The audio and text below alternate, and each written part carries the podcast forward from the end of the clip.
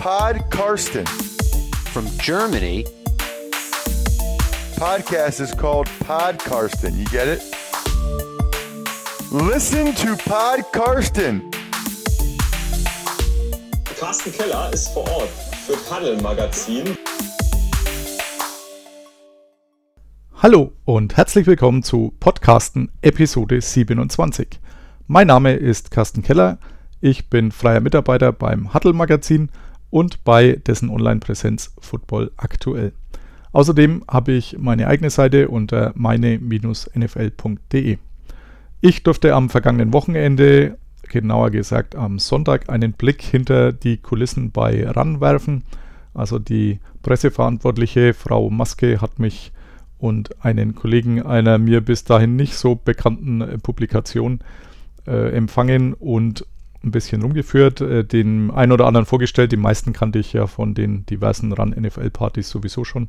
Und äh, wir haben uns dann über den Ablauf unterhalten, uns das Ganze ein bisschen angeschaut und darüber habe ich dann äh, zwei Sachen gemacht. Einmal auf meiner Seite eine Bildergalerie hauptsächlich mit ein paar mehr oder weniger lustigen Anmerkungen. Also ich mal vorbeischauen bei meine-nfl.de und den etwas ernsteren Text, äh, den gibt es dann im Huddle demnächst zu lesen. Ob es schon in der nächsten Ausgabe oder danach sein wird, ist noch nicht ganz raus. Aber gerne den Huddle kaufen, ob deswegen oder aus einem anderen Grund, ist natürlich total egal. Da mich das Ganze immer noch nicht so auslastet, äh, neben Familie und diesen ganzen anderen Sachen, die ich mache, habe ich mir gedacht, schreibe ich auch noch ein Buch. Der ein oder andere hat es vielleicht schon mitgekriegt. Ich bin mit Johannes vom Randbreiten Verlag äh, soweit übereingekommen, dass ich ein Buch über die Saison der Cleveland Browns äh, schreibe, die ja doch ziemlich gehypt worden sind im Vorfeld in der Offseason. Auch ganz logisch. Und da ist es jetzt so ein bisschen Zeit, ein guter Zeitpunkt, um mal eine erste Zwischenbilanz zu ziehen. Denn die Browns hatten ja in Woche 7 ihre Beiweek, äh, haben sich da hingeschleppt äh, zum Schluss und da ist so ein bisschen jetzt Zeit, mal eine Bilanz zu ziehen. Das mache ich natürlich nicht allein und wer den Podcasten schon ein paar Mal gehört hat, weiß, dafür gibt es aus Cleveland Browns Sicht keinen besseren wie Jens Quentin, den Digitalveteran bei Twitter, also Digitalveteran untenstrich, der Browns-Fan seit vielen, vielen Jahren ist und auch hier schon zweimal zu Gast war in Episode 8 und Episode 15, als die Browns letztes Jahr Hard Knocks in der Offseason hatten. Und damit geht es jetzt auch gleich los. Listen to Pod Karsten. Ja, der dank äh, Browns Paperback attraktivste Mann bei meinem Podcasten Anreiserbild ist zurück. Hallo Jens. Ja, hallo und guten Tag. Ja, du warst schon zweimal Gast, Episode 8 und Episode 15, äh, nachdem das trotzdem schon ein ganzes Jahr zurück ist, wie ich mit Schrecken festgestellt habe. Vielleicht äh, kannst du dich trotzdem noch mal kurz vorstellen für meine drei Familienmitglieder, die das hier hören und die leider etwas vergesslich sind. Sehr, sehr gerne. Äh, ich bin der Jens. Ich äh, komme aus Göttingen, wohne aber und arbeite derzeit, was heißt derzeit, schon seit einigen Jahren in München, bin also so ein Zugezogener und ähm, seit vielen, vielen Jahren, solange ich denken kann, was aber auch nichts heißen will, Fan der Cleveland Browns. Warum? Wie, wie passiert denn das?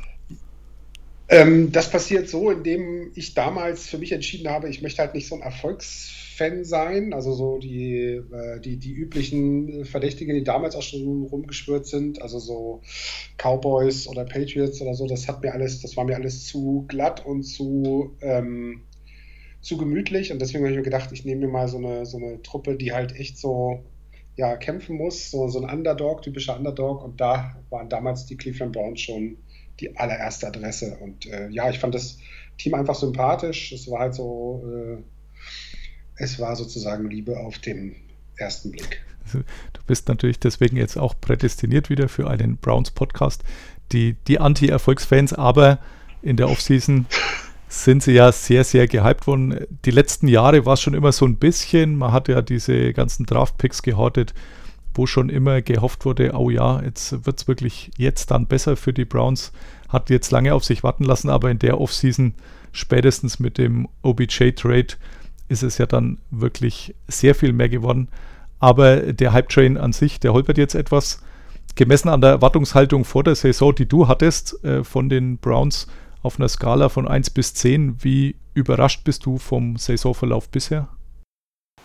Okay, was wäre denn denn eins? Also am überraschtesten? Eins, oder? eins wäre äh, kein bisschen überrascht und zehn absolut überrascht. Achso, dann würde ich sagen, so eine stabile 3.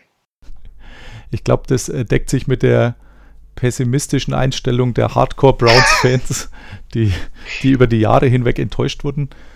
Die, genau, das ist ja so der Witz. Also ich habe ja schon nun wirklich alle Untiefen erlebt. Ich kenne ja auch nun diese, diese Zeiten, wo wir irgendwie jedes Jahr einen Quarterback gedraftet haben und jedes Jahr gedacht haben, das ist ja jetzt irgendwie. Also ähm, es gibt ja dieses schöne Meme im Internet, wo jemand so ein Browns Quarterback-Trikot trägt und hinten drauf sind dann irgendwie 65 ja. Namen durchgestrichen und immer wieder überklebt mit anderen Namen und so. Das habe ich halt alles live miterlebt und, und habe auch jedes Mal gedacht, jetzt, das ist er, das ist er. Und ähm, deswegen ist jetzt praktisch so, so, eine Bilanz wie 2 und 4, die wir im Moment haben, für mich eigentlich so, dass ich denke, wow, zwei Siege, das ist ja schon mehr, als wir gefühlt die letzten fünf Jahre zusammen hatten. Also von daher ist jetzt, war meine Erwartungshaltung jetzt weniger ähm, hoch als die äh, der Leute, die jetzt erst auf den Hype-Train aufgesprungen sind im, in der Offseason sozusagen, die jetzt gedacht haben, wirklich Super Bowl und am Super Bowl machen wir es nicht. Also ähm, äh, ich glaube, da ist man als, als langjähriger Cleveland Browns-Fan, so zehn plus Jahre äh, Fanschaft, ist man da schon sehr gut geerdet und, und ähm, ja, ist, ist mit einer Bilanz von zwei und vier nach sechs Spielen äh, gar nicht mal so unzufrieden. Es ist tatsächlich doppelt so viele Siege wie 2016 und 17 zusammen. Also da war es ja einer. Eben. Also so gesehen genau. äh, hast du recht. Äh, ich wäre jetzt trotzdem bei äh, Überraschungsfaktor 7, aber wie du richtig festgestellt hast, ich bin ja erst auf diesen Hype-Train-Bandwagon aufgesprungen in der Offseason. Ähm, von, okay. dem, von dem her äh, unterscheide ich mich da schon von den hardcore-pessimistischen Fans äh, ein bisschen. Jetzt äh, habe ich mal für mich die, die Spiele, bisher die sechs Spiele, eingeteilt äh, in Kategorien. Hervorragend, gut, okay und verheerend, was den Spielverlauf anging. Hervorragend hatte ich nur das Ravens-Spiel bisher. Stimmst du mir dazu? Also der zweite Sieg war der gegen die Jets, Monday Night, oder würdest du den auch als hervorragend ansehen? Ähm, nee, das war eigentlich so ein Ding, wo man dachte, naja, das, das wird schon irgendwie hinhauen. Also erstmal die, die erste Klatsche gegen die Titans war natürlich so ein richtiger Nackenschlag ja. irgendwie. Aber ich glaube, dass das auch viel damit zu tun hatte, weil die Titans einfach irgendwie da hoch motiviert waren. Das war ja auch deren erstes Spiel und äh, die sind ja inzwischen auch nicht mehr irgendwie die Überflieger der Liga. Ein bisschen. Ähm, und ich glaube, die sind äh, damals einfach so in das Spiel gegangen, so von wegen diesen, diesen total überhypten Verein, den zeigen wir es jetzt mal. Und entsprechend waren die halt, haben die halt einfach die, die Browns überrannt irgendwie. Also die wussten ja gar nicht, wie ihnen geschah. Und das war halt, also das war wirklich so eine Katastrophe gemessen an den Erwartungen, wie man dachte, dass man so dachte. Also ich dachte natürlich auch, das ist ein Sieg eigentlich. Ich hatte das auch als Sieg vorher äh, eingestuft, äh, vor der Saison. Und dass man da so derbe irgendwie unter die Räder, unter den Bus gerät, hätte natürlich, glaube ich, keiner gedacht. Und das war natürlich so ein so richtiger Nackenschlag. Gegen die New York Jets würde ich halt sagen, war es so erwartet, das hatte man vorher, hatte ich vorher auch so erwartet, dass man da gewinnt und das war jetzt eigentlich, sage ich mal, so normal. Vor allem, nachdem ja bei den Chats äh, gefühlt jeder Spieler, den man kannte, sich dann vorher abgemeldet hat. Äh, oder zumindest angeschlagen war. Also Le'Veon Bell, äh, glaube ich, war mit dabei, aber angeschlagen. Aber ansonsten sind ja wirklich massig ausgefallen, unter anderem der ja. Donald. Also da alles andere als ein Sieg wäre da auch wirklich bitter gewesen. Und man hat sich da jetzt auch nicht wirklich leicht getan, äh, auch wenn es am Ende bei 23-3 doch halbwegs deutlich aussah. Aber das hätte ich jetzt auch ja. so als okay, durchschnittliches Spiel eingestuft. Ähm, gut hatte ich noch äh, das Spiel gegen die Rams, äh, als man dann kurz vor Schluss noch die Chance auf einen Ausgleich hatte, denn da hatte ich mir deutlich weniger ausgerechnet, als man mit einem Touchdown letztendlich verlor. Und äh, lange Zeit auch das Seahawks-Spiel, das fand ich auch lange gut, äh, bis es dann irgendwann richtig gekippt ist. Ähm, ja. Also ich fand auch Seahawks und Rams sehr ähnlich. Ja das waren so Spiele, wo man gedacht hat, okay, wenn man da eins gewinnt, sind wir schon echt, können wir schon echt froh sein irgendwie. Gerade gegen die Rams noch mehr als die Seahawks, aber ähm, wie du gesagt hast, nach dem Spielverlauf hat man eigentlich gedacht, so, die waren ja die ganze Zeit noch im Spiel, immer eine Chance gehabt und haben sich dann irgendwie, ja, wieder durch so Dämlichkeiten eigentlich den, des, den Weg selber verbaut. Also ähm, das war halt doppelt bitter, dass man halt wirklich eine Siegchance gehabt hat. Und ähm, dann trotzdem halt diese, diese Spiele nicht hergeschenkt hat, aber halt verloren hat einfach. Also das war äh, nach dem Spielverlauf, vorher hätte man es nicht unbedingt gedacht, dass die gewinnen, aber nach dem Spielverlauf war es dann schon dass man gesagt hat, zumindest eins der beiden Spiele hätte man vielleicht gewinnen können. Beim Rams-Spiel war man eher immer hinten dran, hat aber dann doch wieder den Anschluss nicht verloren. Beim Seahawks-Spiel war es ja so, dass man deutlich vorne lag, wo eigentlich ja. wirklich sehr gut ausgeschaut hat, äh, so zumindest das erste Viertel, sage ich mal, und ein Teil vom zweiten, aber äh, dann leider wieder nichts mehr ging. Und äh, ja, das einzige Spiel, das wir jetzt noch nicht angesprochen hatten, war das äh, direkt vor dem Seahawks-Spiel. Äh, und zwar die, das Monday Night-Spiel äh, gegen die 49ers, also in San Francisco, äh, als man auch eigentlich komplett chancenlos war, fand ich. Ja, das war eigentlich noch bitterer als das Titans-Spiel, muss ich ja. sagen, weil das halt so äh, vor allen Dingen, weil wir dann ja gerade nach dem fantastischen Sieg gegen die Ravens, was ja zum einen auch wichtig war für die Division sozusagen, äh, um die Division zu gewinnen und zum anderen halt auch einfach halt Rivale und dann noch wirklich kein schlechter Rivale. Also die Ravens wurden ja auch so ähm, mit als stärkster Konkurrent vor der Saison gehandelt, der Browns, während man so bei den Steelers dieses Jahr gesagt hat, naja, äh, wahrscheinlich eher ferner liefen und die Bengals ja auch noch, noch ferner liefen. Und dann noch ferner liefen, genau, äh, was ja dann noch eingetreten ist, zumindest bei den Bengals. Aber die Ravens galten ja schon so mit, mit dem Jackson als, als sehr gut.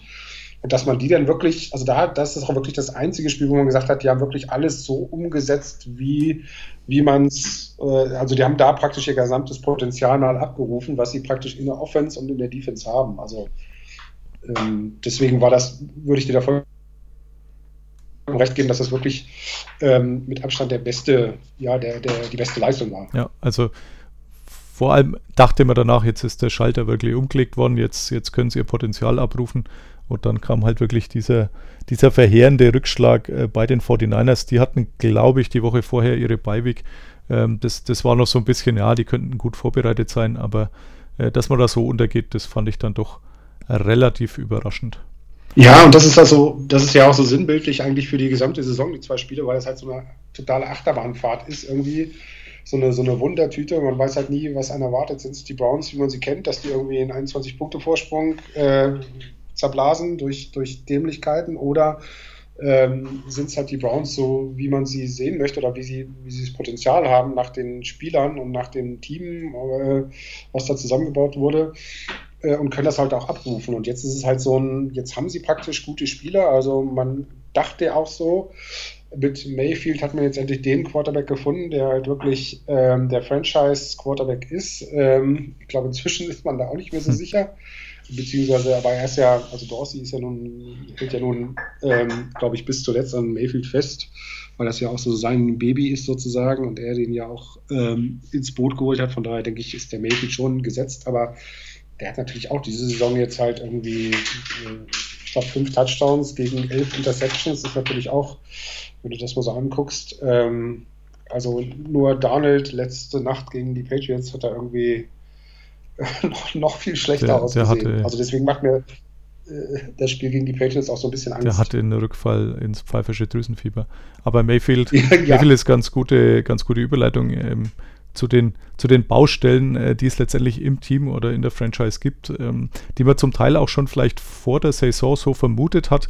Bei Baker Mayfield hat man es vielleicht nicht so erwartet. Also der hat ja wirklich für einen Rookie äh, stark gespielt, hat, glaube ich, sogar, wenn mir recht entsinne, einen Rekord letztes Jahr aufgestellt für die meisten Touchdown-Pässe. Da sah es ja. das sah sehr offensiv wirklich äh, sehr gut aus, sehr kreativ. Ähm, jetzt hat er mir aufgeschrieben, ja, hält den Ball immer viel zu lang, Interception ist in der Ligaspitze. Kann jetzt sein, dass, äh, na, wobei Darnold kann ihn noch nicht überholt haben, der hatte ja ein paar Spiele Pause. Ähm, er hatte einen, einen einzigen Touchdown bisher zu OBJ bzw. Jarvis Landry zusammen in sechs Spielen. Ähm, macht immer so ein bisschen verschreckten Eindruck, also ist recht schnell aus der Pocket, obwohl es vielleicht nicht unbedingt sein müsste. Ähm, ist es nur der Sophomore-Slump oder ist es mehr bei ihm? Das ist eine gute Frage. Also ähm, die, diese, dieses aus der Pocket flüchten und dann aber nicht so richtig wissen, was, was man machen will, ist halt so, so ganz, ähm, ganz bezeichnend irgendwie. Also das hat er jetzt ja im letzten Spiel dann ein bisschen in den Griff gekriegt, da war es halt wieder ein bisschen sicherer und da hat er wieder ein bisschen stabiler gewirkt, aber ansonsten ist das halt so äh, Marke aufgescheuchtes Huhn irgendwie und das passt halt gar nicht, weil das würde man von ihm, das hätte man von ihm in der letzten Saison erwartet. Also eigentlich gut, es gibt ja diesen Sophomore Slum, aber eigentlich erwartet man ja, dass er jetzt so wenn er schon ein paar Defenses gesehen hat, äh, durch die Spiele, die er letzte Saison schon gemacht hat, dass er da einfach sicherer ist. Aber eigentlich ist es jetzt so, wie man es letzte Saison erwarten könnte, ist es jetzt in dieser Saison. Also es ist so ein bisschen, auch da ist es halt so, ist man so ein bisschen ratlos irgendwie. Ist er jetzt irgendwie doch nicht äh, der Brad Favre, für den er sich ja selber auch so ein bisschen hält irgendwie und äh, versucht da irgendwie die super geilsten äh, Pässe anzubringen. In, in, dieser Saison ist das ja so ein bisschen OBJ, der da so sein, sein Ziel ist, wo, wo man auch öfter mal das Gefühl hat, er versucht die halt zu erzwingen, die Pässe zu ihm. Ähm, oder ähm, ja, brauch, ist das jetzt praktisch eine normale, also entwickelt er sich jetzt praktisch, so war das einfach letzte Saison komplett über dem Normalen und jetzt entwickelt er sich praktisch wie normaler Quarterback und nächste Saison sieht schon wieder ganz anders aus oder kriegt er das einfach nicht raus, dass er irgendwie kein Vertrauen in die O-Line hat, was ja auch irgendwie, ich meine, die O-Line ist eine Baustelle, zu der kommen wir sicherlich auch noch, aber dass er denn praktisch als Quarterback nicht schafft, dass ja, dieses Vertrauen irgendwie zumindest für zwei Sekunden oder so zu haben, ähm, oder ist vielleicht auch das, das, das Play-Calling einfach falsch für ihn, dass man sagen muss, gerade mit der O-Line müsste halt mehr irgendwie, weiß ich nicht, wann Pass-Option, RPO gespielt werden, dass man den Ball viel früher los wird, weil äh, es nach zwei Sekunden einfach eng wird mit den Leuten, die da äh, stehen und ihn versuchen zu schützen.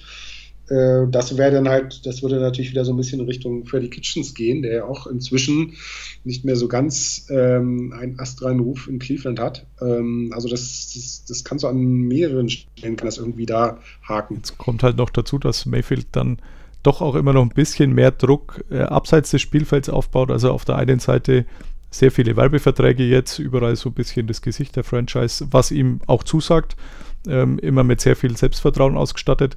Äh, schießt vielleicht manchmal ein bisschen übers Ziel hinaus äh, in Sachen, wo er sich auch mal ein bisschen zurücknehmen könnte, macht sich da ein bisschen angreifbar, was äh, Kritik an sich angeht.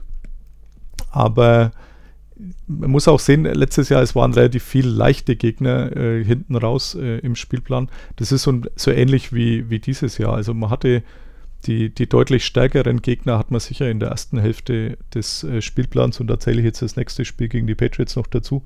Und äh, ab da wird sicherlich deutlich leichter, aber die Frage ist halt, ob es dann nicht schon zu spät ist. Und äh, ja, du hast äh, angesprochen, das Playcalling von Kitchens. Kitchens war auch einer der Gründe, wo man gesagt hat, wenn es jetzt heuer dann nicht klappt, äh, dann kann es sehr gut an Kitchens liegen, weil er halt noch nie Headcoach war. Das Playcalling letztes Jahr erst ab äh, dem Moment der Entlassung von Hugh Jackson, als er dann zum OC befördert wurde, ähm, selber in die Hand genommen hat. Also da könnte er überfordert sein und äh, er war halt noch nie in dieser Position, diese, diese Headcoaching-Geschichten durchführen zu müssen. Man merkt auch einen ziemlichen Unterschied, finde ich. Also vor der Saison war er eher so der joviale Typ, ähm, immer gut gelaunt. Jetzt, wenn man die letzte Pressekonferenz angesehen hat, als er ähm, sehr, sehr dünnhäutig agiert hat, sehr schmallippig. Ich meine, äh, kann ja auch verstehen, ja. Also die Partie musste man wirklich nicht verlieren, äh, dass man da keinen Bock hat, äh, sie jetzt noch dümmlichen Fragen der Pressevertreter zu stellen, ist auch klar. Aber es ist sicher nicht der Freddy Kitchens, den wir in der Offseason gesehen haben. Und du hast gesagt, er ist nicht mehr unumstritten in Cleveland. Kannst du dir vorstellen, dass er, dass er die Saison nicht ganz zu Ende coachen darf? Hm, das hängt ein bisschen davon ab. Ich weiß nicht, wie intern das Verhältnis von Dorsey und Kitchens ist. Das ist ja so ein bisschen, der, der Dorsey ist ja sehr gut darin, so die Sachen wirklich vertraulich zu halten und dann nicht zu Hause dringen zu lassen. Aber ähm, also ich gebe dir vollkommen recht, dass ich auch glaube, dass der, dass der Kitchens ähm, mit dieser, mit dieser Headcoach-Rolle irgendwie ein bisschen überfordert scheint, einfach, weil es gab ja auch so ein paar Sachen während der Spiele, dass er irgendwie nicht so richtig äh, sicher war, was jetzt Einsatz von Flaggen angeht, um irgendwelche Calls nochmal anschauen zu lassen und auch was das Zeit, äh, was das Zeitmanagement angeht, da häufig mal irgendwie ins Klo gegriffen hat. Oder ich erinnere mich nur an diesen grandiosen, ich glaube, das war Vierter und Neun, ich weiß gar nicht mehr, welches Spiel das war, wo er dann so ein Draw ja. äh, irgendwie hat laufen lassen, äh, was natürlich auch total Banane ist. Also da, da, zeigt schon, ich glaube auch, dass er so ein bisschen so jetzt aus seiner Komfortzone raus ist, so von wegen, er hatte vorher ein sehr begrenztes Aufgabenfeld, das war alles schön, da konnte er sich, da konnte er auch voll seine Kreativität ähm, äh, zeigen und so. Und jetzt hat er so viele Sachen am, am Hacken, die er irgendwie entscheiden muss, die er äh, dann noch diese, diese lästige Presse irgendwie, also auch diese, diese Pressekonferenz, die jetzt, äh, ich glaube, gestern oder so war, wo er auch nochmal zur O-Line gefragt wurde, da hat er auch sofort nach zwei Fragen ist ihm dann da praktisch schon der Geduldsfaden gerissen und er hat auch gefragt, hat er dann auch den, den, den, Journalisten gesagt, ja, was fragt er mich jetzt hier die ganze Zeit dieselben Fragen? Ich antworte immer dasselbe, wisst ihr doch, ich werde jetzt noch nichts zu sagen und so, weil die natürlich jetzt wissen wollen mit dieser großen Fluktuation in der O-Line, was ist jetzt los und so. Aber da ist halt auch, das ist halt auch, das spiegelt auch so ein bisschen das, was du gesagt hast, dass er einfach seine Coolness so ein bisschen verloren hat. Früher war halt so der, der Kumpeltyp. Ich kann mich noch erinnern, wie, wie, wie äh, ich glaube, das war Ende letzter Saison, wie dann irgendwie mal der, der, der Mayfield äh, mic'd up war, also der war halt verkabelt mit Mikro in einem Spiel. Und dann gab es halt auch so eine Szene, wo dann äh, alles, alles gut, alles fluffig war. Und dann kam halt auch irgendwie der Kitchens zum, zum Mayfield, hat irgendwie gesagt, so ja, bla bla bla, einen doofen Spruch gemacht, weil die beiden ja auch viel rumgeschäkert haben. Und dann hat nur der, der Mayfield, als der Kitchens so weg war, zu irgendeinem anderen Spieler gesagt, äh, was für ein Idiot. Mhm. Also ähm, das, das, führt mich fast zum nächsten Thema, dass ich sage, ich glaube, der, äh, wie gesagt, der, der ist so der witzige Kumpeltyp, was auch gut ist, wenn du, wenn alles läuft und so, aber wenn es halt Probleme gibt und es nicht so läuft, so wie jetzt, dann glaube ich, ist er der Falsche dafür, mal auf den Tisch zu hauen, weil er einfach nicht den, vielleicht nicht den Respekt oder den, den, das Standing bei den Spielern hat. Also der wird eher so als gleich, gleicher äh, untergleichen sozusagen, als Teammitglied wahrgenommen, aber nicht so als äh, äh, Spiel äh, als der Typ, der die Ansagen macht und dem jetzt halt mal äh, die Leute folgen sollen. Ich glaube, da hat er auch so ein, so ein kleines ähm, Respektproblem innerhalb des Teams und das ist natürlich doof, wenn es gut läuft, das ist alles super. Äh, aber wenn es schlecht läuft, äh, glaube ich, ist er der Falsche, um jetzt da das Ruder rumzureißen, weil er halt einfach keine klaren Ansagen machen kann oder die Ansagen, die er macht, nicht als klar rüberkommen. Ja, also ich, ich bin auch sehr gespannt, wie es da mit ihm weitergeht. Äh, die O-Line, äh, die er ja, zu der er öfters befragt wurde, das war einer der weiteren, eine der weiteren Geschichten, wo man mal gesagt hat, also wenn scheitert dann daran. Äh, Kevin Zeidler hat man ja abgegeben per, per Trade ähm, letztes Jahr. Das merkt man jetzt. Äh, Greg Robinson, der Left Tackle äh, spielt, ähm, der ja ursprünglich mal ein First-Round-Pick äh, war, dann überall in der Liga nicht so recht zurechtkam, aber letztes Jahr von Baker Mayfield wirklich so ein bisschen geadelt wurde. Ja, das ist sein Left Tackle, das funktioniert super. Äh, jetzt äh, in diesem Jahr ist die O-Line aber offensichtlich doch nicht äh, so toll, wie sich das letztes Jahr dann rausgestellt hat. Also mm, es kommt schon sehr viel Druck auf Mayfield, ähm, hat man den Eindruck. Und ähm, ich weiß nicht, ob es äh, zu den Top 3 schlechtesten O-Lines der Liga gehört, da gibt es noch ein paar andere Kandidaten, aber, aber im hinteren Drittel würden wir sie wahrscheinlich beide einsortieren, oder? Ja, absolut. Aber das war ja auch eine Baustelle, die vorher bekannt war, wo man gesagt hat, okay, da müssen wir uns darauf einstellen. Das ist jetzt halt, die haben wichtige Leute verloren. Und ähm, äh, ich hatte jetzt auch erst äh, erfahren, dass wir sogar irgendwie die, die Rams äh, ähm, den Bitonio angefragt haben im Trade gegen Marcus Peters. Mhm. Also der, die haben gesagt, hier, äh, gibt uns doch den Bitonio und ihr bekommt Marcus Peters. Das haben die Browns zum Glück nicht gemacht. Ich glaube, sonst könnten sie gleich ja. anpacken, äh, weil Bitonio ja neben äh, Tretter irgendwie noch so eine der Säulen des, der O-Line ist. Und wenn der dann auch noch weg wäre, dann sähe es, glaube ich, ganz düster aus. Aber auch so ist es halt echt, also die, die Tackles sind halt echt ein, also die Tackles sind halt ein, äh, schon ein großes Problem. Und äh, da, da ist jetzt halt, da hat man jetzt irgendwie, da wird viel gewechselt. Ich, äh, und man weiß nicht so richtig, äh, ja, welchen Spielern da am meisten vertraut wird. Und äh, das ist halt, gerade in der O-Line sagt man ja, die rufen sich erst so im Laufe der Saison richtig ein und, und da, wenn die erst so zehn Spieler haben, dann, dann wissen die eigentlich erst so richtig, dann können die sich halt so richtig aufeinander verlassen und so. Und wenn da natürlich dann innerhalb dieses O-Line-Gefüges immer so viel Fluktuation ist, hilft das natürlich der Truppe auch nicht gerade, um sicher zu werden und um sozusagen ähm, besser zu werden als, als äh, Einheit. Angeblich ist ja John Dorsey immer noch bemüht, äh, Trent Williams von Washington loszueisen, aber ich glaube auch, der wäre nicht das Allheilmittel. Abgesehen, abgesehen davon, dass kein Mensch weiß, was er jetzt die ganze Zeit gemacht hat, ob der überhaupt trainiert hat oder, oder wie, wie der so drauf ist im Moment. Äh, ja, ich glaube, da könnte wahrscheinlich allein durch seine Erfahrung viel machen, weil er ist ja irgendwie 30, aber andererseits hat er dann natürlich auch nicht vielleicht noch äh, zwei, drei gute Jahre irgendwie und dann ist, ähm, dann, dann ist da auch Ende. Und wenn du jetzt da irgendwie deine First-Round-Picks für äh, hinterher schmeißt für Trent Williams, äh, noch vor dem Hintergrund, wie du gesagt hast, das ist ja auch eher so ein, dass man jetzt nicht so genau weiß, was man da bekommt. Man bekommt halt einen guten Namen, aber kann der dann noch liefern. Dann kann uns das natürlich in der nächsten Saison auch wehtun. Also äh, deswegen wäre ich da jetzt auch vorsichtig klar. Es wird natürlich wahrscheinlich erstmal diese Saison helfen, aber ähm, was nützt dir das, wenn du dann irgendwie wichtige Picks nicht mehr hast ja. für die Zukunft? Außerdem war er sehr oft verletzt die letzten Jahre, also ist äh, auch durchaus mit einem Fragezeichen versehen. Ähm, großer Name und äh, fraglich, ob er liefert, äh, kommen wir zu OBJ, der äh, sicherlich einen der größten Namen oder den größten Namen wahrscheinlich hat bei den Browns. Äh, da hat man in der Offseason so ein bisschen das Problem gesehen, das sich meiner Meinung nach jetzt auch äh, genauso widerspiegelt. Also er hatte eigentlich keinen Bock auf die Offseason in Cleveland, warum auch immer. Also kann mich daran erinnern, dass er irgendwann mal gesagt hat, oder Mann über ihn gesagt hat, er, er muss sich erst an, an den Gedanken gewöhnen, dass er aus New York weggetradet wurde.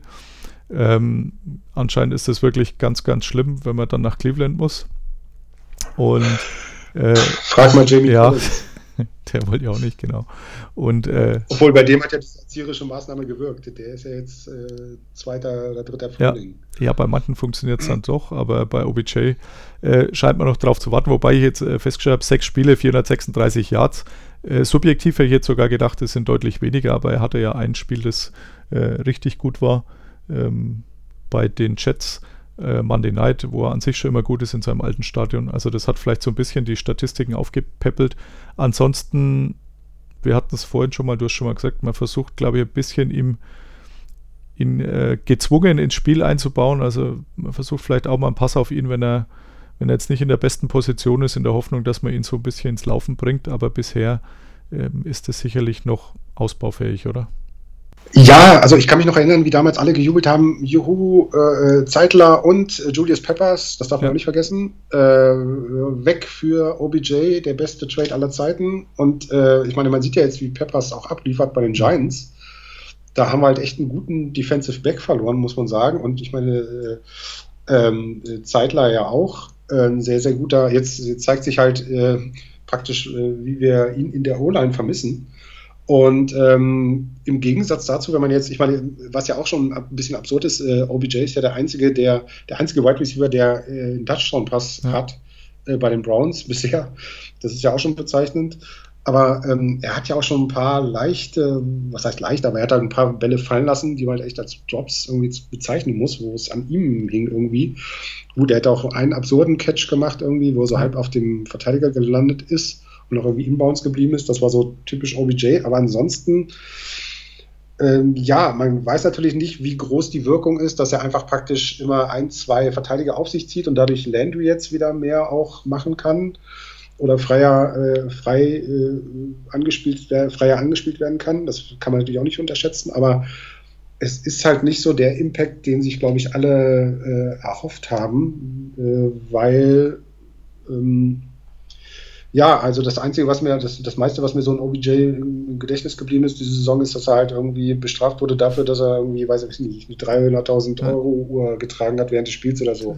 Oder jetzt irgendwie, weil er seine Rose über dem Knie getragen ja. hat und wieder 14.000 Dollar oder so bezahlen muss. Also das ist halt, das ist halt kein gutes Zeichen, wenn man das so als erstes mit diesem Spieler dann verbindet in der Saison. Und der, der, der Helmvisor, der falsch getönt war und der genau. orange genau. Rolls-Royce mit der OBJ-Kühlerfigur. Also, also lauter Sachen, die nicht direkt was mit dem Spiel zu tun haben. Eben, äh, das ist halt, das ist kein gutes Zeichen. Wie gesagt, ich glaube schon, dass er so eine Köderfunktion hat, die nicht zu unterschätzen ist. Ähm, aber, äh, aber andererseits ähm, hat halt, ja, hat man da, waren die Erwartungen vielleicht auch einfach zu hoch, dass man gesagt hat, okay, der ist jetzt, das ist jetzt der Messias und wenn der kommt, dann wird sowieso alles gut, weil unsere Defense ist ja sowieso ähm, über jeden Zweifel erhaben und wenn wir jetzt auch noch einen super einen Superstar-Receiver wirklich haben, äh, nicht nur so, einen, so einen grundsoliden Arbeiter wie Landry, äh, sondern jetzt auch noch so einen, so einen echten, echten Superstar, dann kann es eigentlich gar nicht mehr schief gehen. Aber ja, man sieht ja, äh, es, es, die Teile müssen auch irgendwie zusammenpassen. Ja, also ich habe irgendwo gelesen, die es ist äh, noch kein Team, also die, die Addition äh, des, des ganzen Talents, äh, da spielen sie deutlich schlechter, als man, als man eigentlich erwarten könnte. Also so das genaue Zitat kriege ich nicht mehr hin, aber das war ganz gut. Es halt, sind lauter super talentierte Einzelspieler, aber unterm Strich ähm, kommt halt deutlich weniger aufs Feld, als man dann anhand des, dieses Talents erwarten könnte. Ja. Und da schließt sich halt vielleicht wieder der Bogen zu, zu Kitchens, dass der halt, das vielleicht ist einfach überfordert damit, diese ganzen Potenziale abzurufen oder diese Talente wirklich so zu einer Einheit zusammenzuschweißen, dass man sagt, so, so wie es halt gegen die Ra Ravens einmal geklappt hat, dass er das halt nicht konstant hinkriegt irgendwie. Ja. Also das kann ja auch eine Disziplinsache sein. Ich glaube auch, dass der dass Mayfield einfach irgendwie zu viele Nebenbaustellen hat neben seinem eigentlichen Job als Quarterback. Ähm, du hast schon diese Werbeverträge angesprochen. Und äh, er ist ja nur noch gerade nicht gerade bescheiden in seiner Selbsteinschätzung und so. Und wenn man dann natürlich nicht abliefert, sondern so ein Spiel liefert wie gegen die 49ers, dann muss man sich mit irgendwie Quarterback-Rating, ich glaube von 5 oder ja, so, um die 5. Dann ja. muss man natürlich sich auch nicht wundern, wenn man dann halt gnadenlos ge gebasht ja. wird irgendwie. Und, äh, Jetzt hast du. Also es. Ja, nee, ich wollte nur sagen, es sind halt echt einige Baustellen, die, die der Auslöser sein könnten. Ja. Jetzt äh, habe ich noch einen Namen dastehen, äh, Antonio Callaway da frage ich mich seit eineinhalb Jahren, was sie an dem finden, weil äh, ich habe es letztes Jahr nicht so wirklich verstanden. Äh, seine grandiose Szene bei Knocks, als er sich vorm, vorm Team da entschuldigt hat, äh, als ihn die Polizei da nachts mit äh, Marihuana oder irgendwas erwischt hatte, als er mit schwingenden Armen kurz gesagt hat, äh, tut mir leid, also mein, mein Dreijähriger entschuldigt sich ehrlicher und der meint es nicht so. Aber ähm, das, das fand ich schon super lustig und es war so, so dieser Schuss vorm Bug und bla bla bla. Äh, seitdem äh, wurde jetzt nochmal vier Spiele gesperrt, glaube ich. Ähm, ist jetzt wieder dabei und äh, gefühlt regt er mich in jedem Spiel auf. Also einmal hatte er diese, diese eine Interception von, von Mayfield zu verantworten, als der Ball zwar jetzt sicher nicht äh, super perfekt äh, geworfen wurde zum vermeintlichen Touchdown, äh, leicht nach hinten, aber er schlägt den Ball halt irgendwie genau so hoch, dass es dann doch eine Interception wird, anstatt äh, sieben Punkte. Ähm, beim, ich meine, es war das letzte oder vorletzte Spiel, als auch Ball in seine Richtung, äh, der zu flach geworfen war von Mayfield, äh, abgefangen wurde, ja. wo er erstmal zuschaut, was passiert. Also zwei andere Browns-Spieler eilen dann zumindest herbei und versuchen, äh, das Tackle zu setzen. Bei Richard Sherman war es genau, bei den 49ers. Äh, er hat erstmal nur tatenlos zugesehen, wo ich mir denke, ähm, also so diese, diese Situational Awareness, also wissen, was ich in dem Moment machen muss, die geht ihm meiner Meinung nach komplett ab. Ja, also ich werde aus ihm auch nicht so ganz schlau. Ich glaube auch, dass er, also ich habe ihn als auch nicht so ähm, stark gesehen, wie er häufig ge geredet wurde oder wie er wirklich häufig gemacht wurde auch oder wie wahrscheinlich auch die Browns ihn sich gewünscht hätten. Ähm, äh, und gerade jetzt auch mit, mit Landry und, und, äh, und OBJ und auch Higgins, der jetzt ja auch nicht schlecht spielt irgendwie. Ähm, ich, ich sehe da jetzt auch nicht, was, was die Browns so an, dass die, äh, also warum die da so an ihm festhalten, kann, kann, ich jetzt auch nicht so ganz nachvollziehen. Also ich, er war für mich so ein ja, durchschnittlicher Receiver irgendwie, ein gutes, guter NFL-Durchschnitt, aber jetzt mehr auch nicht. Also ich habe ihm da, ich habe da bei ihm nie irgendwelche so, weiß ich nicht, Superstar-Ansätze oder Star-Ansätze ja, gesehen. Also mö möchte er gerne sein, glaube ich, aber bisher ist noch nicht. Ähm, aber jetzt haben wir genug über das Negative gesprochen. Es gibt auch tatsächlich ein, zwei positive Sachen. Miles Garrett mit 9-6 gemeinsam mit äh, Shaq Barrett von den Tampa Bay Buccaneers auf 1 der Liga. Ähm, hat zwar auch die ein oder andere Strafe genommen oder nimmt immer wieder Strafen, muss man sagen, aber im Großen und Ganzen schaut das eigentlich ganz gut aus, so der Druck auf den gegnerischen Quarterback. Zumindest äh, nicht in jedem Spiel, aber immer wieder, finde ich. Ja, also die, die Defensive Line liefert auf jeden Fall ab, also beziehungsweise der Druck ist auf jeden Fall da.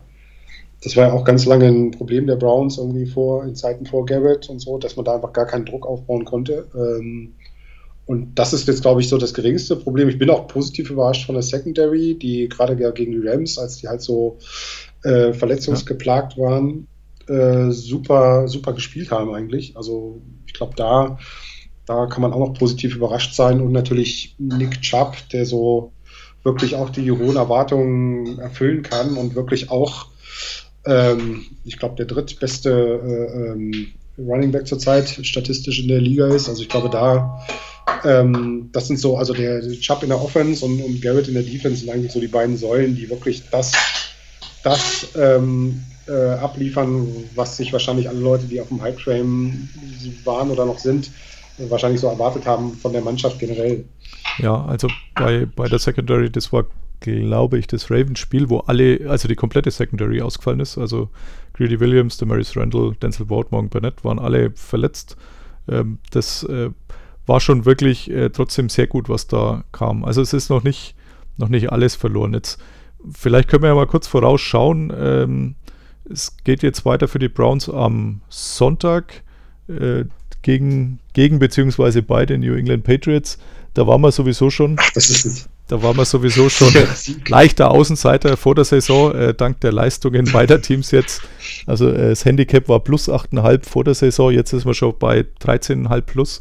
Also fast zwei Touchdowns, äh, die man die Patriots, die Buchmacher schon mal äh, besser sieht, um das Spielfeld auszugleichen. Also glaubst du, dass da ein Wunder geben kann?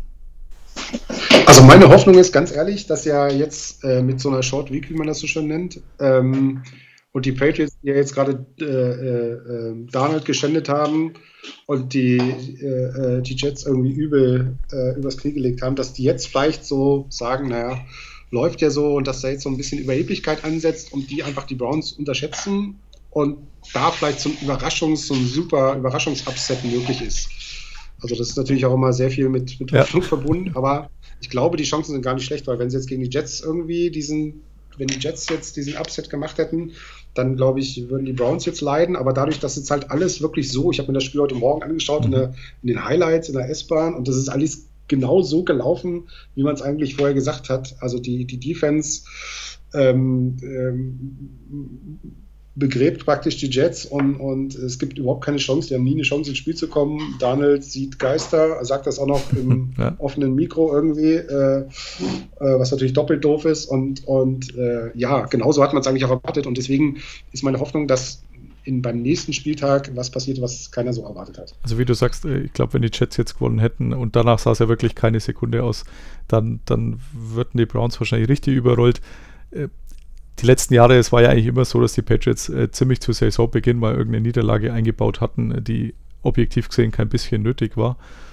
Offensichtlich hat das Team das auch immer so ein bisschen gebraucht. Ähm, die gab es bisher noch nicht. Also jetzt haben wir ja dann doch schon sieben gespielte Wochen. Aber ja, also ich glaube auch noch nicht dran. Danach wird allerdings der, der Spielplan deutlich einfacher. Also äh, danach kommt ein Spiel in Denver, daheim gegen die Bills, äh, daheim gegen die Steelers, daheim gegen die Dolphins. Also von den nächsten fünf also drei sollte man eigentlich schon gewinnen können, Schrägstrich müssen. Also Dolphins als Freilos und ähm, Steelers zu Hause sind jetzt sicherlich auch nicht unschlagbar. Also äh, Steelers in Cleveland und, und die Denver Broncos haben ja am Donnerstag auch eindrucksvoll bewiesen, dass sie eigentlich überhaupt keine Lust haben, Football zu spielen. Also wären es nicht die Browns, würde ich sagen, also drei Siege müssten da auf jeden Fall drin sein, oder? Ja, wobei ich glaube, das Buffalo Bills Spiels hatten wir uns alle sehr viel einfacher mhm. vor der Saison vorgestellt, weil gerade die Defense der Bills, die ich ja unter anderem auch in einer Fantasy League habe, liefert ja nun echt ab und ist ja nun auch echt top. Und von daher würde ich fast sagen, so Broncos mit Wacko Flecko, der ja nun schon bei den, bei den Ravens Müll war, da gebe ich dir recht, das äh, müsste eigentlich klappen. Die Bills äh, da habe ich eigentlich das größte Fragezeichen. Und bei den Steelers ist es halt auch so. Ich meine, die kommen jetzt ja auch langsam in Fahrt so.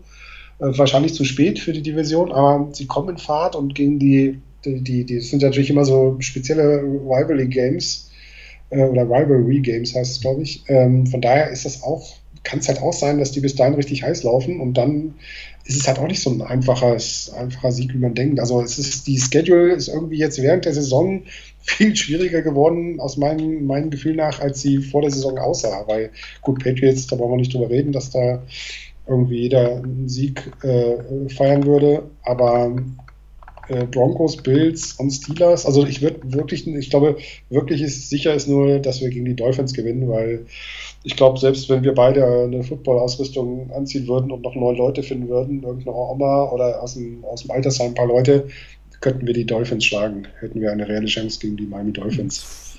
Von daher glaube ich, dass das wirklich das einzige Spiel ist, wo, was man sagen kann, das müssen die gewinnen und werden die gewinnen.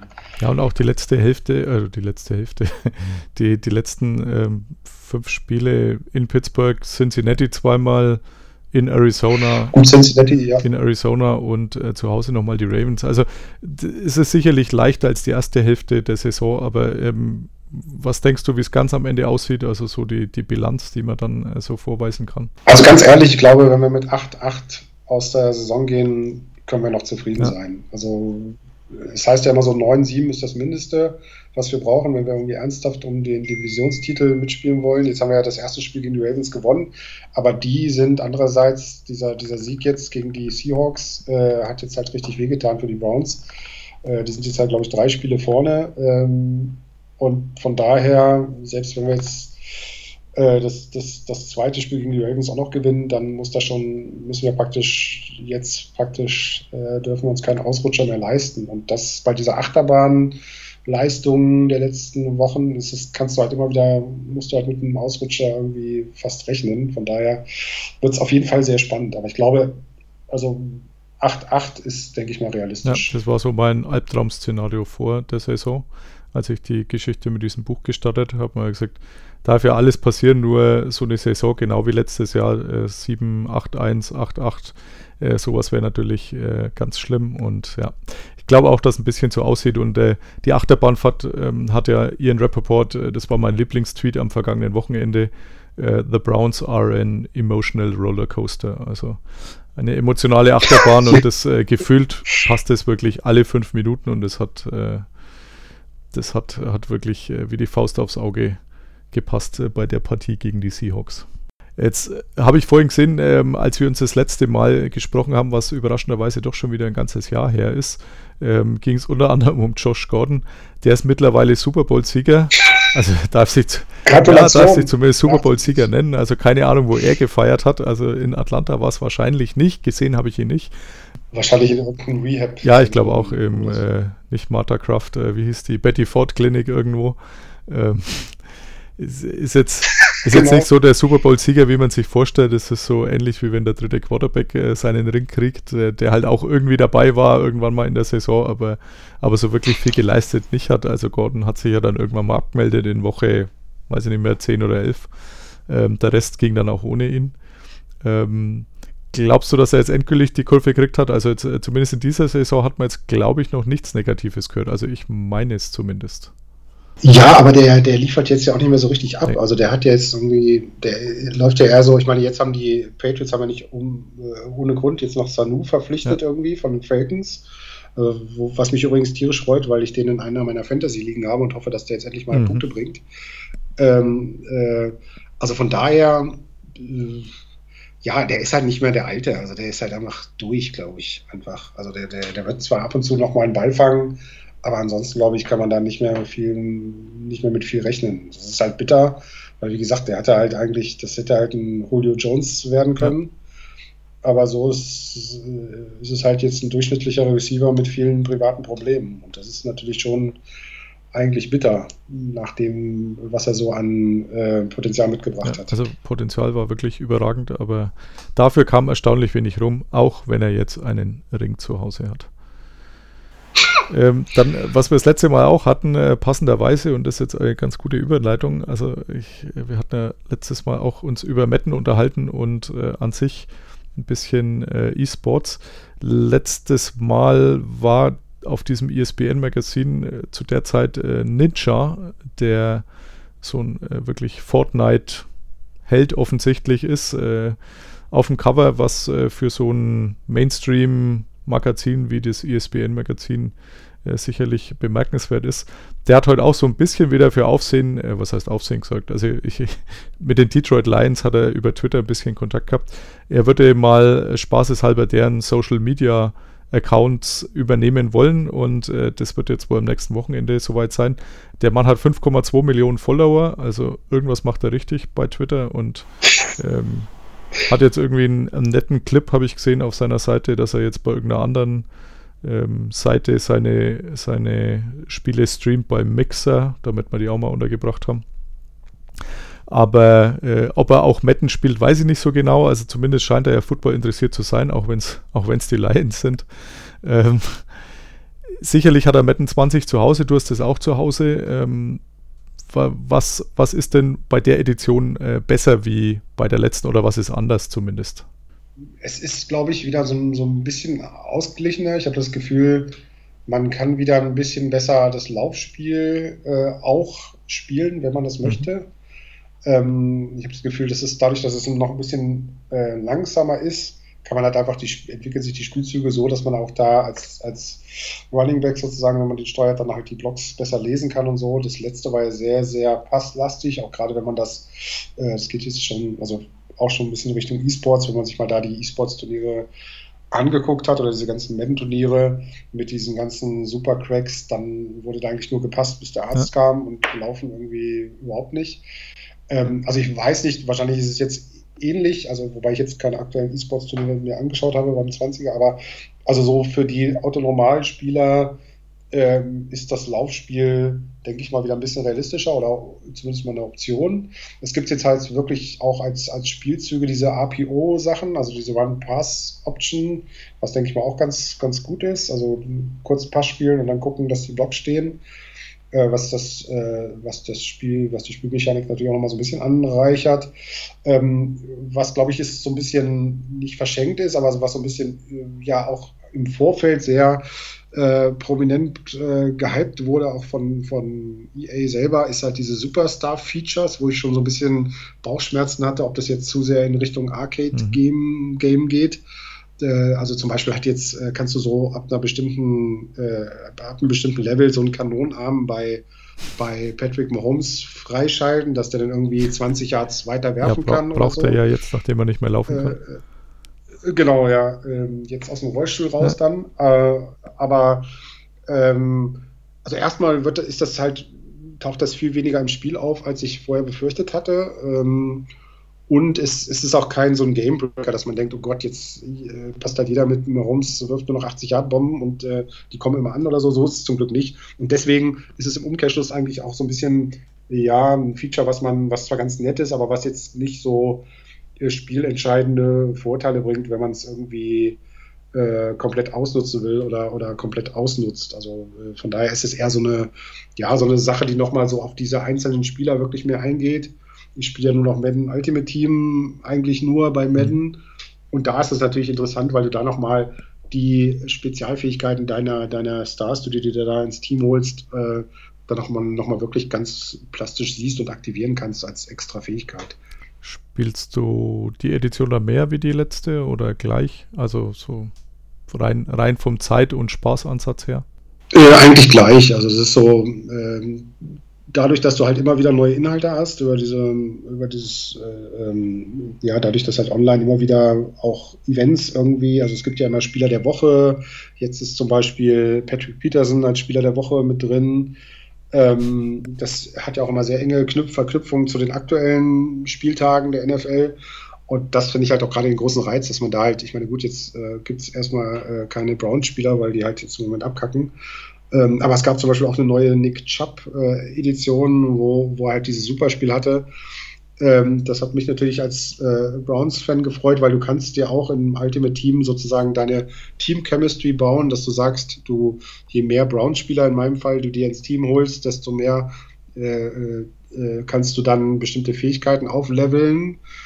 Und äh, was mich besonders freut, ist, dass jetzt auch äh, so äh, Browns-Legenden wie Joe Thomas oder ähm, Jim Brown äh, in Madden Ultimate Team verfügbar sind. Die habe ich mir natürlich sofort geschnappt und äh, level die jetzt auf wie ein Geistesgestörter. Ich spiele halt mit Jim Brown und äh, Joe Thomas blockt für ihn und das ist natürlich schon, wenn du Browns-Fan bist, ja. was ganz Besonderes, wenn dann ähm, ja, Joe Thomas für Jim Brown blockt. Und das ist halt das, der Reiz auch an Madden Ultimate Team, dass du halt wirklich da deine, deine eigene, dein eigenes Team zusammenstellen kannst. Also bei mir spielt Jabril Peppers äh, auch ja, noch ja. äh, im, äh, genau, äh, im Defensive Backfield. Und ähm, genau, das ist halt für mich jetzt persönlich auch der Reiz, dass du da halt sagen kannst, okay, ich baue mir meine Browns Fantasy Team auf. Da, da wäre jetzt äh, Joe Thomas auch in der aktuellen Edition der Cleveland Browns äh, wahrscheinlich Gold wert. Äh, könnte mir vorstellen, dass man da nicht bei 2.4 steht. Und ja, ich, äh, ich höre ja auch seinen Tomahawk-Podcast äh, sehr, sehr, ja, sehr, sehr gern. Und ja. ähm, habe dann auch das eine Zitat, musste ich dann wirklich einfügen, ähm, vom Spiel gegen die Seahawks, als er also danach gesagt hat, er hätte eigentlich über diesen Tomahawk Twitter-Account, sollte er eigentlich immer so Kommentare dann äh, zum Spiel äh, so ein bisschen twittern und dann hat er gesagt, äh, im vierten Viertel habe ich dann irgendwann einfach ausgemacht. Was hätte ich denn noch sagen sollen, ja? Oh, schon wieder ein Turnover, schon wieder eine Interception. äh, das ist schon wieder ein Seattle-Touchdown. Es hat, meine Finger haben wehgetan vom Twittern. Ich war fertig. Ich hatte keine Lust mehr. Das konnte ich mir so, Ja, bildlich vorstellen. Was ich halt super fand, äh, jetzt in seinem Tomahawk-Podcast, ich weiß nicht, ob du das gehört hast, da war, da, da haben die über die Re Szene geredet mit, äh, wo Aaron Donald, äh, Ja. ich glaube, wer war das, Tevin Coleman oder so, mal kurz hochgehoben hat. Ach so. Äh, nee, ich meinte. Wo, wo die halt diesen, diese kleine Sch- Minischlägerei Ja. hatten, wo irgendwie, die sich halt verhakt hatten, so Face-Mask-mäßig und dann gegenüberstanden und dann hat ja Aaron Donald einfach mal äh, ihn hochgehoben, den Coleman irgendwie. Und dann ist der Coleman natürlich auch bewusst, also auch zu Recht ausgeflippt irgendwie und hat dann da auch diesen Punch gemacht und wurde dann ja auch Ja. rausgeschmissen vom Spiel. Und das haben die halt auch nochmal Revue passieren lassen. Und da hat John Thomas auch gesagt, äh, wenn es, es gibt irgendwie zwei Menschen auf dieser Welt, äh, ähm, mit denen er sich nicht anlegen würde, das ist irgendein so ein UFC-Fighter und Aaron Donald. Und ähm, dann hat der andere, sein, sein Partner, Andrew Hawkins. Andrew Hawkins, genau, hat dann gemeint, ja, aber wenn dich jemand hochhebt, ist doch klar, dass du den schlägst. Und dann hat John Thomas halt auch gesagt, ganz wörtlich, nein, wenn mich Aaron Donald hochheben würde, dann würde ich mich bedanken und würde sagen, oh, Aaron Donald, ich habe Höhenangst, könntest du mich bitte wieder runterlassen? Das wäre sehr nett von dir.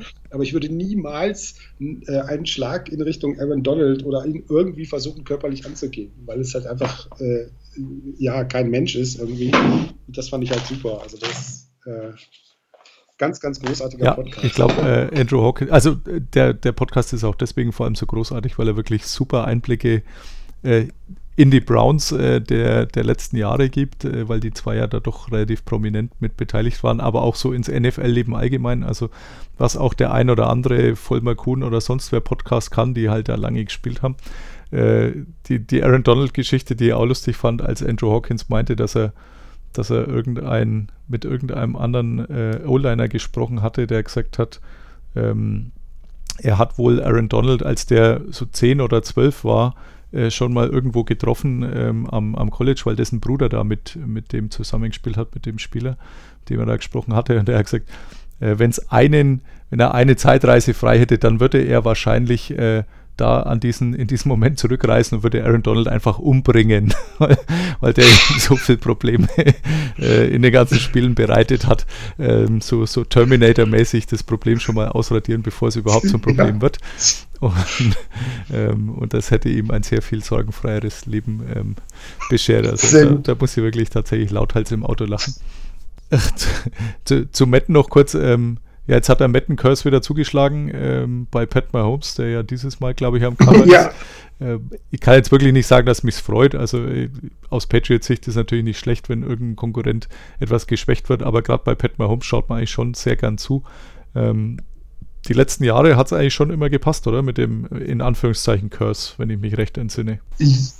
Ja, das ist schon echt gespenstisch, wie, wie regelmäßig der wirklich zutrifft irgendwie. Also ähm, ich kann mich ja auch noch an Zeiten erinnern, wo Peyton Ja. Hillis auf dem Madden-Cover war. Also das werden wahrscheinlich viele Leute gar nicht mehr wissen, dass das mal ein Running Back, Der Cleveland Browns. total überschätzter Running Back der Cleveland Browns war, der später irgendwie, ich glaube, CIA-Agent wurde oder so, Ach so. nach seiner aktiven Karriere. Also ganz abstrus Ich, ich kann also mich, ähm, da kann ich mich tatsächlich sehr gut daran erinnern, weil da gab es beim Wettanbieter die Wette, ähm, wird der Madden Curse auch bei Peyton Hillis zuschlagen und äh, wird Peyton Hillis alle 16 Saisonspiele bestreiten. Und damals, damals habe ich tatsächlich einen nicht ganz kleinen Betrag gesetzt, weil ich mir gedacht habe, äh, zum einen sind die Cleveland Browns, zum anderen, ähm, ich meine, der Typ ist Running Back, ja. Welcher Running Back spielt denn schon alle 16 Saisonspiele? Da ist immer mal irgendeine Mini-Verletzung oder so. Also ist er beim Quarterback, äh, gerade momentan, der ja wirklich nur angehustet werden darf, und dann fällt er schon um. Ähm, da passiert vielleicht weniger, aber so ein Running Back, da, da gibt es ja doch, doch wirklich sehr gute Chancen, dass der auch mal verletzt ist und ähm, dementsprechend habe ich, hab ich da äh, gewettet und ist immer noch eine meiner Lieblingswetten der letzten, ja, keine Ahnung, ist ja schon acht Jahre her oder sowas, glaube ich, oder? Oder, oder zehn Jahre. Ja, ja, das ist schon, ja, das ist schon, Ach, äh, locker, zehn ich Jahre. glaube 2011 oder so. Äh, ja, also Also ewig. Einigen wir uns auf ewig. ja, ewig auf jeden Fall. Aber äh, Browns Running Back ähm, bringt mich jetzt dann auch schon zum letzten Segment meines äh, riesigen Ablaufplans hier. Äh, es fehlt nämlich noch der Namenssponsor der Folge. Episode 27. Äh, ich habe mal nachgeschaut, wer in der NFL-Geschichte da so mit der 27 unterwegs war. Also gab es einen Eddie George, einen Running Back bei den Titans, den denke ich die meisten noch kennen. Äh, Larry Johnson von den Chiefs, auch Running Back. Ray Rice, äh, der ja ein bisschen abruptes Ende in dieser Liga fand. Und Ja, äh, kleine, also kleine Auseinandersetzung mit einer Dame im Fahrstuhl. die er dann aber noch schnell geheiratet hat, äh, nachdem, er sie, nachdem er sie mal kurz an den Füßen aus dem Fahrstuhl schleift. Also wer das Video gesehen hat, äh, finde ich immer noch faszinierend. Unfassbar. Ähm, Ray Rice hatte einfach das Pech, dass er zu dem Zeitpunkt schon nicht mehr besonders gut war. Also er war halt nur ein durchschnittlicher Running Back noch. Deswegen hat er seitdem auch nicht mehr Football gespielt oder zumindest nicht mehr in der NFL gespielt. Ähm, ähn ähnlich starkes Video beim selben Sender veröffentlicht ist jetzt der Namenssponsor heute. Passenderweise nämlich Kareem, ja. Kareem Hunt, die, die Nummer 27 der Cleveland Browns. Ähm, darf jetzt dann ab dem 10. Spieltag gegen die Buffalo Bills wieder eingreifen, habe ich äh, gelesen. Also äh, war Drittrunden-Pick 2017 in Kansas City. Ich glaube noch von John Dorsey, oder? Weißt du das zufällig? Genau, ja, das stimmt. Der hat den nämlich nach Kansas City Genau. geholt. Also ähm, ich, ich kann mich auch noch an sein allererstes Spiel erinnern. Das äh, war nämlich gegen die Patriots, als die Patriots nach diesem Atlanta Falcons äh, 28 zu 3 Super Bowl dann die Saison drauf das Eröffnungsspiel hatten, äh, Donnerstagnacht gegen die Kansas City Chiefs. Das aller, der allererste Snap äh, oder beziehungsweise der erste Carry von Kareem Hunt äh, war gleich ein Fumble. Äh, am, am College in Toledo, äh, wo er, ich glaube, vier Jahre gespielt hat, hat er nicht einen einzigen Fumble gehabt und in der NFL gleich willkommen bei den großen Jungs. Äh, gleich den allerersten Ball ver verloren, weiß noch, äh, das, oh, das ist jetzt aber bitter für ihn und eben diese Geschichte und ja, dann, dann hat er in dem Spiel noch drei Touchdowns erzielt, hat noch 246 Yards combined äh, laufen bzw. erfangen und äh, die Saison auch noch komplett in der Liga äh, die, die meisten Rush Yards zusammengebracht mit 1327. Jetzt ist er bei den Browns. Wie sehr freust du dich, dass er bei den Browns ist? Ähm, ja, ich denke schon, dass er, ähm, dass er, dass er das, dass er die Mannschaft auf jeden Fall nach vorne bringen kann. Wobei andererseits kann man natürlich auch sagen, das einzige, die einzige Position, wo wir keine Probleme Ja. haben, sind eigentlich die Running Back. Äh, von daher ist es jetzt so, äh, äh, auch wieder mit, mit so, äh, sehe ich das so zwei, äh. Aber ich denke mal, er ist ja auch ein sehr guter Passfänger und vielleicht kann er da einfach noch ein bisschen mehr Abwechslung in die Browns Offensive bringen oder vielleicht irgendwie Mayfield helfen, wieder sicherer zu werden, indem er einfach kurze Pässe fängt und dann einfach dann ähm, sein, sein, äh, als Running Back dann noch den Rest erledigt sozusagen. Äh, da bin ich auf jeden Fall mal gespannt, wie sie ihn da einsetzen werden und wie kreativ sie da ähm, sein werden.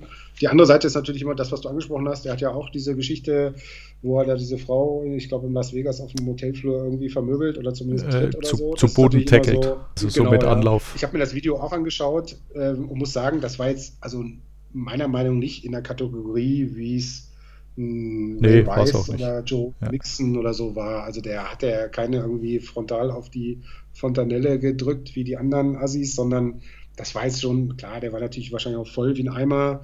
Sie auch. Das hat man Ja. auch gesehen, dass da irgendwie schon vorher viel passiert ist.